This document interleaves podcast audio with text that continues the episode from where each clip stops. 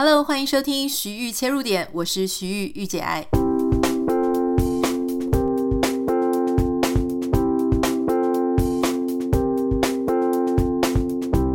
Hello，又到了周五，我想要先跟大家分享一下我最近正在忙碌的事情。其实当然工作就是会填充了很多我最近的生活嘛。来到台湾，回到台湾，呃，时间不是很长，所以所有的邀约啦、工作啦，好，还有一些健康检查啦。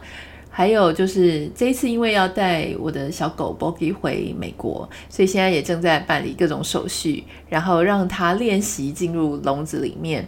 因为它必须要在笼子里面待所有的飞行时间还蛮长的。我不太确定它平常在家里走来走去，已经自由习惯了，它能不能够在笼子里面那么长的时间？所以就要给它铺什么呃浴巾啊，然后浴巾上面再铺一个尿布，让它可以。反正可以适应了。我觉得虽然我还没有当妈妈，可是带了小狗的这个，嗯、带着狗狗的这个过程当中呢，我觉得我也体会到很多当妈妈的心情。不知道大家刚刚有没有听到它正在甩的声音？哈，好，周末之前想要跟大家分享，我觉得很好看的两部片，两部都是电视影集。第一部是我正在看的，叫做《Anne with an E》。它的中文应该叫安妮，或是勇敢的安妮。其实它就是那个之前红发安妮的新编版。好，那蒙哥马利笔下的安妮呢？她其实是非常的勇敢。她之前是一个孤儿，后来被收养。那当然，在从孤儿被收养的过程当中，她必须要跟很多她镇上的居民呢，好，她重新要学习一个社会化的过程，以及重新学习爱与被爱。我不知道大家有没有听过一个名词叫做“孤儿的心”。孤儿的心呢，其实，在像我们是基督徒嘛，我们其实常常在各种呃演讲啊，或是在书籍里面会听到“孤儿的心”这个词。其实它是在形容说，呃，有一些人的状态呢，他其实可能是从小他没有被很好的照顾，或是没有被理想的照顾，会常常觉得说自己没有真正的被父母所爱。或是没有被谁所爱，所以他这个孤儿的心，其实我们在讲的时候，并不是只是真的在讲孤儿，然后而是很多人他从小到大活得没有被爱的感觉，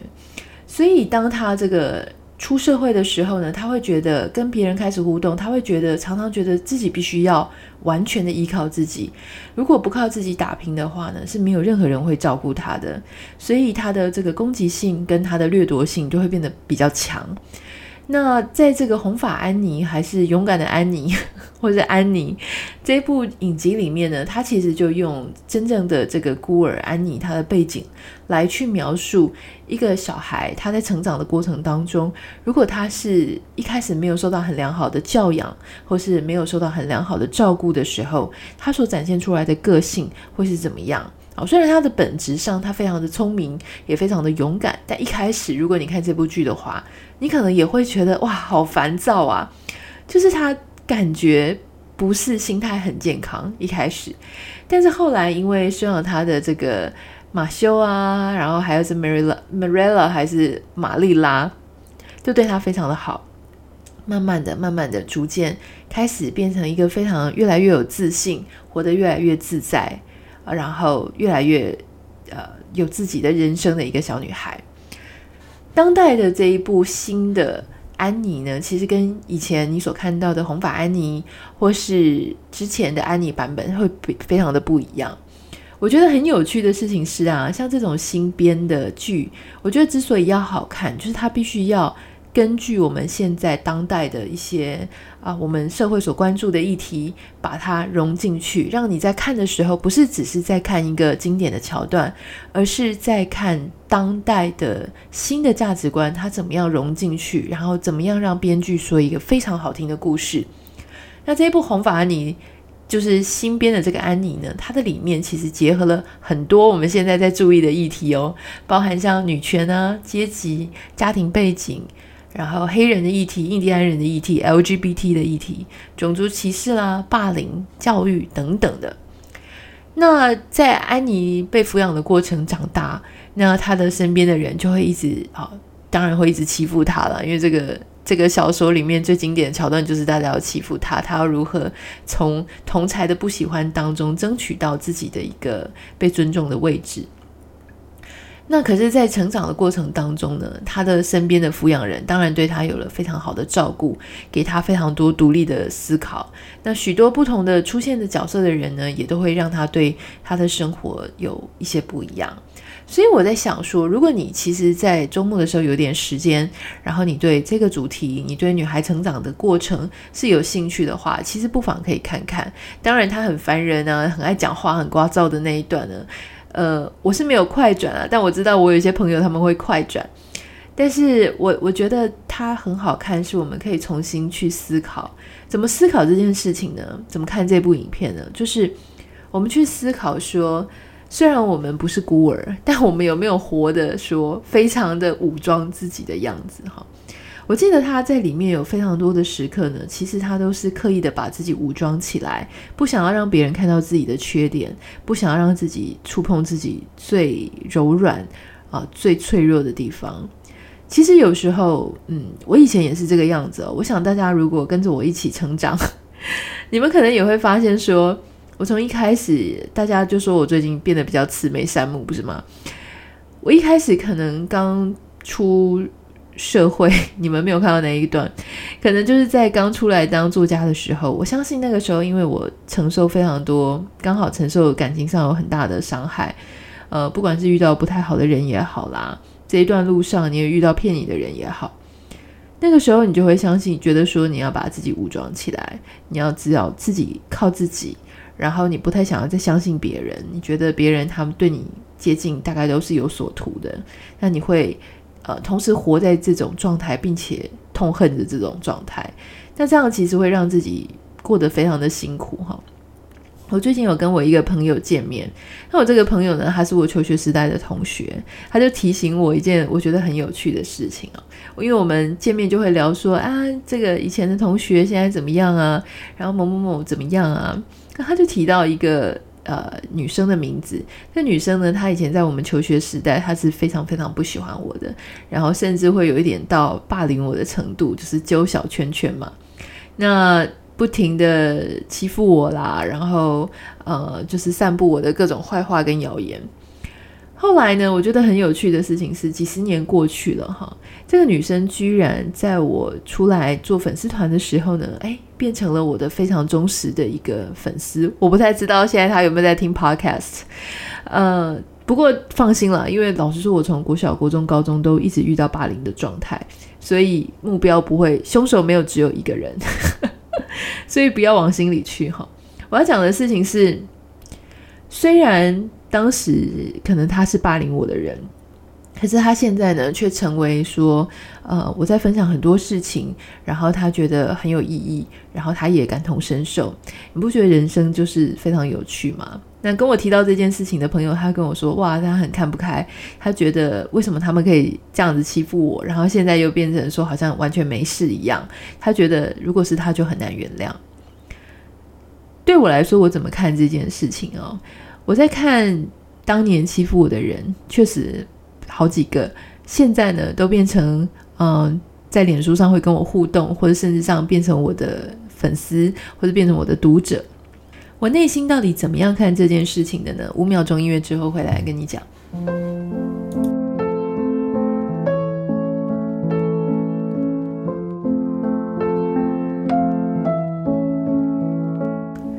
有一个朋友呢，大家应该也都认识啊，他是咨商师许浩怡。他常常就会在跟我聊天的时候呢，他就会，我们常常会交换非常多的想法。前一阵子我们见面呢，他就提到，我们就当然提到一些身边的人，然后他讲到一句话，我觉得非常的有趣，就是他跟我讲说啊，没有啦，他们虽然说表面看起来非常的有自信，可是其实不是像你这种真的内在自信那么强大的人哈。所以我觉得很有趣，就是原来我被。这个一个智商师，专业的智商师归类成内在自信很强大的人，那我觉得这样子的特质呢，它其实并不是一开始就出现的，也不是说，嗯，因为我们的收入啊，或是因为我们的职业，所以他就能够变成这个样子。如果你真的要问我说，为什么可以变成一个内在自信强大的人呢？我必须跟各位诚实的分享，就是说，嗯，我们真正的最大的重点就是不去害怕我面临的失败，然后我也不太怕去回头看这件事情。我想霸凌它就是一个我从小到大常常在经历哈。当然，我到十八岁以后，大学之后就比较不会经历这件事。那当然说职场有没有？职场当然还是有啦。但是呢，我常常讲说，因为我从小就有受到霸凌的专业训练哈。那我从小霸凌被霸凌的状况呢，当然是蛮惨的。我改天再特别开一集跟大家讲。我今天稍微先快速的谈过，总之就是一些大家对我做了不太好的事情。那为什么我可以把它转化呢？那原因就是因为后来每一次的霸凌呢，其实我小时候当然都很痛苦，但是我后来都承受下来。可是到长大之后，好，特别是我之前呃感情摔跤，然后也遇了一些不太好的人之后，嗯、我后来带了自己去走了非常非常多不同的路，比方说就是去旅游，然后去看各式各样不同的人事物。在每一个不同的经验跟每一个不同的视野里面，我都重新发现说，我自己其实当时都非常的渺小，因为所有的一切的事情呢，其实这个人类社会都不断的在发生。那唯一我能做的事情，就是我能顾到，其实只有我自己这一段人生而已。所以我后来就比较踏实的去做我自己想要做的事情，因为无论怎么样，其实很多人他都是不会喜欢你的，他也不会支持你，甚至可能包含你最亲近的家人，然后你的另外一半，他都不太知道你为什么要做这些事情。可是如果你不坚持做下去，你不再挺你自己的话，那其实这个社会也就没有人会挺你的。很多人呢，他们其实，在当时霸凌你的时候，他也没有想过说你自己的感受到底是怎么样，这个人未来会怎么样。所以，当我后来经历过这么多的事情，我做了很多的，我自己也觉得可能没有那么理想的事。那我后来也接受了自己的软弱。回到这边来讲，我觉得真正的内在自信呢，其实是你必须要能够很谦虚的面对你自己有软弱的地方。然后你要跟自己释怀，原谅自己曾经做过这么笨的事情。你可能曾经伤害过别人，你可能曾经被别人伤害过，这整种种的事情，你都会觉得自己超蠢的哈。可是你必须要很谦卑，就是相信说你自己真的也有会犯错的时候，你就是有识人不清的时候，你就是有也会去伤害别人的时候，人性有软弱的时候。在看过这么多事情，走过这么多的路，然后遇到各式各样的人之后呢，诶，你其实会发现世界非常的大，其实自己很渺小。我常常都觉得，越强大的人呢，其实他常常都是呃更加谦卑的，因为他知道，嗯、我们只是刚好在这一段时间这个世界里面的一个过客哈。虽然有些人会讲讲到什么平行时空等等的，但假设我们不去想这么远，我们就想现在此时此刻。其实我们就是沧海一粟嘛，呃，在这样子的一个状态下呢，任何跟我们相遇的人，不管他对我们好或者他对我们坏，其实都是我们这一路上的，我我怎么讲？我觉得是上帝的一个安排。所以你能不能跨越这件事情，或是你能不能够跟他有一个好的关系，这件事情我觉得都很有趣。那特别是像以前霸凌过你的人。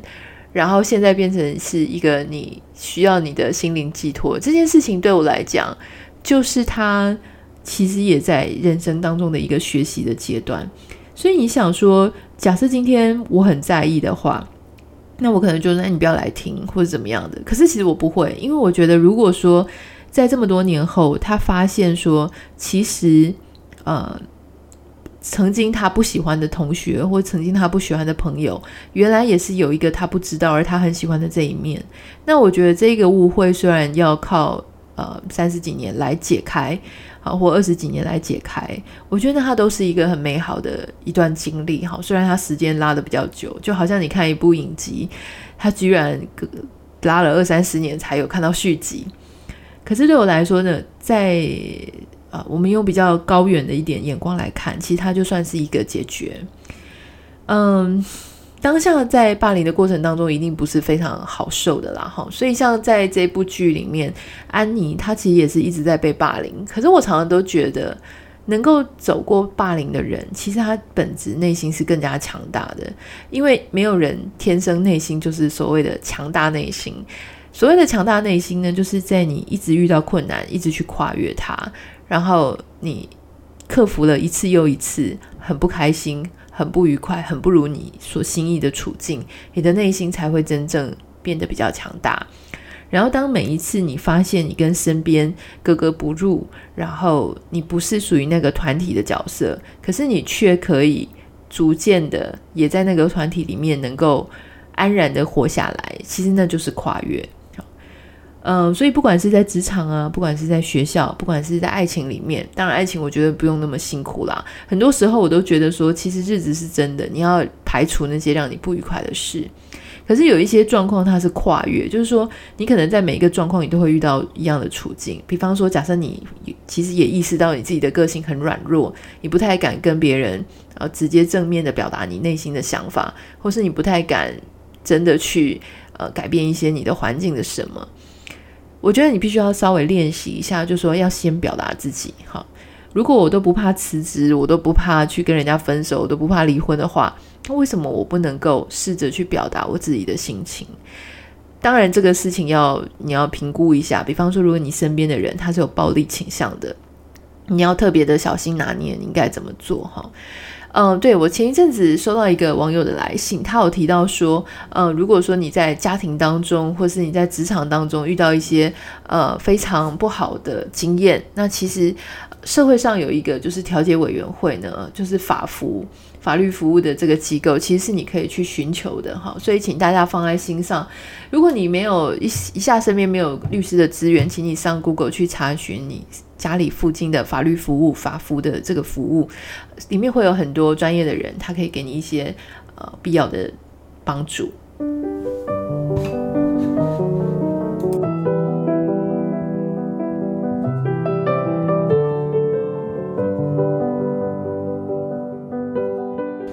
其实我还想要跟大家分享一件这两天发生的事情啊，我觉得，嗯、怎么讲呢？我我的情绪有点复杂，就是我觉得难过，可是我又觉得感动哈。就是其实前几天，如果你有听病态职场那一集，其实我们一开始有提到说，为什么做那一集的原因，是因为有一个社会新闻，就是。在证券业从事工作的营业员，因为主管的霸凌，然后还有他自己，因为必须要把业绩达标，所以他拿了自己的钱去做投资，结果惨赔千万。后来这位营业员他就选择离开这个世界。哈，那当时在做这一个题目的时候呢，其实原因是因为我收到一个住在澳洲的网友的来信，他说这一个呃营业员是他的专科的同学。他听到这件事情非常的伤心，所以请我做一集关于这个职场霸凌或是职场压力很大，然后病态职场的这样子的主题。但因为我那个时候也觉得说这个病态职场的议题非常非常值得探讨，然后我就融合了一些我自己过往在职场上的。经验来做了一集，我后来也得到非常非常多的私讯，就跟我讲说，哦，这个真的好像他们自己在职场所遇到的状况一样。我没有想到的事情是前几天，好，就是有一个另外一个网友，一个女生网友，她跟我讲说，诶，她无意间听到我这一集，她以前都有在听 podcast，可是不知道为什么最近她的手机还是电脑好像就没有更新跳出来，所以她就不知道说，诶，我们有新节目。所以他无意间听到了那一集，然后他觉得，他就写信给我说，他觉得，呃，他觉得很高兴能够听到那一集，因为他的男朋友就发生了类似的事情，哈，所以也离开了这个世界。我那个时候听到，我就觉得啊，怎么会这样子？就是非常的难过的事。那因为我当时做了病态职场那一集之后呢，有一位智商师朋友，就洪培云，他有跟我提到说关于习得性无助这个名词，所以我那个时候就去查了所谓的习得性无助，就是如果你身边有很多朋友，他深陷不管是职场的泥沼，或是呃感情的泥沼。你常常都觉得说叫他改变，然后你就觉得说你就只要分手，你就只要离婚，只要辞职，这件事情就不会再缠着你了。可是很多人他没有办法觉得他会可以逃得出来，就是他虽然很痛恨那个地方，他一直待在那个地方，因为他觉得他无能为力，离不开。那个是心理学名词叫习得性无助。如果大家有兴趣的话，可以自己查一下，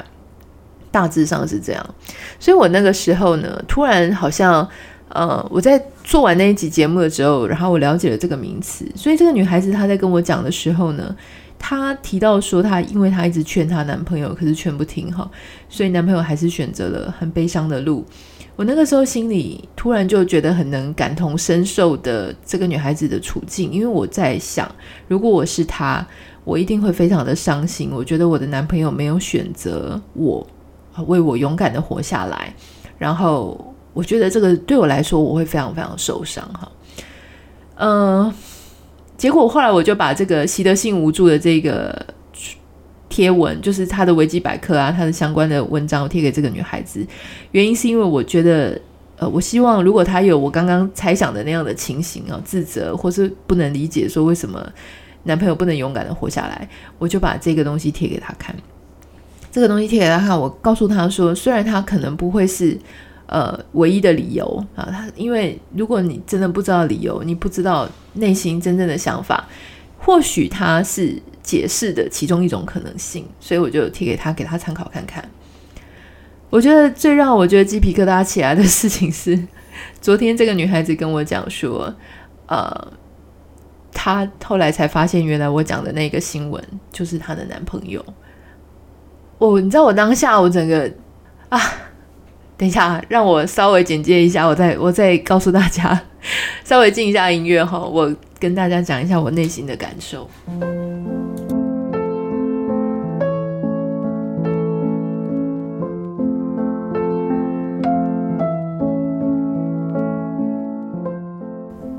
我们常常都不太知道说，其其实自己所在做的工作，或是某一段时间讲出来的话，或是某一些我们正在做的事情，是有它存在的意义的。像我刚刚提到的这个例子呢，其实我就觉得，如果我能够在节目当中哈，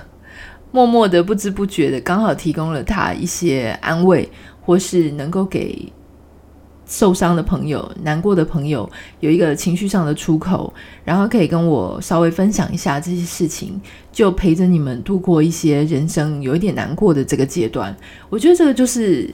很好的事情哦，因为其实，嗯、有时候你跟身边的人反而很难讲你真心内心的想法。那透过跟我，或是跟一些你不认识、不真的在你们。真正真实生活当中有实际接触的人来讲，或是来分享，诶，那或许其实他会是一个不一样的安慰。那我其实，在做 podcast 之前，我根本没有想过说我会遇到这么这么多人生当中悲欢离合啦，或是刚好讲中了谁现在内心最柔软的一块地方。那后来我因为透过大家的私讯到我的 Instagram 账号，我才开始发现说，哦，原来。真的，作为一个 podcaster，或是作为一个 KOL，其实能够做的事情很多，不只是接业配而已哦。我觉得我其实更加的珍惜这一块，就是说我可以让自己稍微的一些影响力，能够影响到一些我其实也从来没有想过的一些朋友们。所以我其实也要鼓励你们。我知道很多人其实也想要写一些文章啦，想要做一些 podcast。那我其实常常都。鼓励大家，就说我们其实不只要把眼光只是赚钱而已哈，因为其实老实说，很多人他做这些事情不一定赚得到钱，那赚钱也比较没有办法成为你真的一直乐此不疲的去 update 更新你的内容，或做得很愉快。你要做得很愉快的这个事情的前提，就是不管他给你的产出钱的产出到底是高还是低，你都能够继续继续的作为一个创作人，或者作为一个内容的生产者。你必须要非常的热爱你的你的人，如果说你的人就是你的听众、你的观众、你的读者，跟你在互动的这一群人。那我我想我是真的非常喜欢你们，就是非常非常爱你们。嗯、我很希望就是说，今天所有我讲的东西呢，它不管是只是陪伴你睡觉也好，或是陪伴你在早上刷牙化妆无聊的时候也好，都可以。也许哪一天某一集，它就会成为你一个很重要的一个陪伴。或是说，你可以成为你朋友的一个祝福，把节目也可以分享给他。其实常常会这样子。我记得好像昨天就有人跟我讲说，呃，提到的这个爱情跟狗屎的理论呢，他就很想要分享给他的朋友。那我也欢迎你们去分享。如果你在 Instagram 上分享的话呢，记得要呃 Hashtag 我。呃，Anita 点 writer A N I T A 点 W R I T E R。那如果说你最近生活当中有什么事情想要跟我分享，想想要听听我的想法，可能不是所有的信刚好我都有想法。那没有想法或者不是我的专业的东西，我基本上不太喜欢去就是去讲我没有把握的事情。但如果我有一些确实生命当中有一些类似的经验，我也很不吝惜要跟大家分享。所以今天要跟大家分享的这个。周末好看的影集就是《安妮》。当然，如果你还想要看其他的，我觉得《正常人》也还蛮好看的。好，那就先这样子喽。我们下个礼拜再见，拜拜。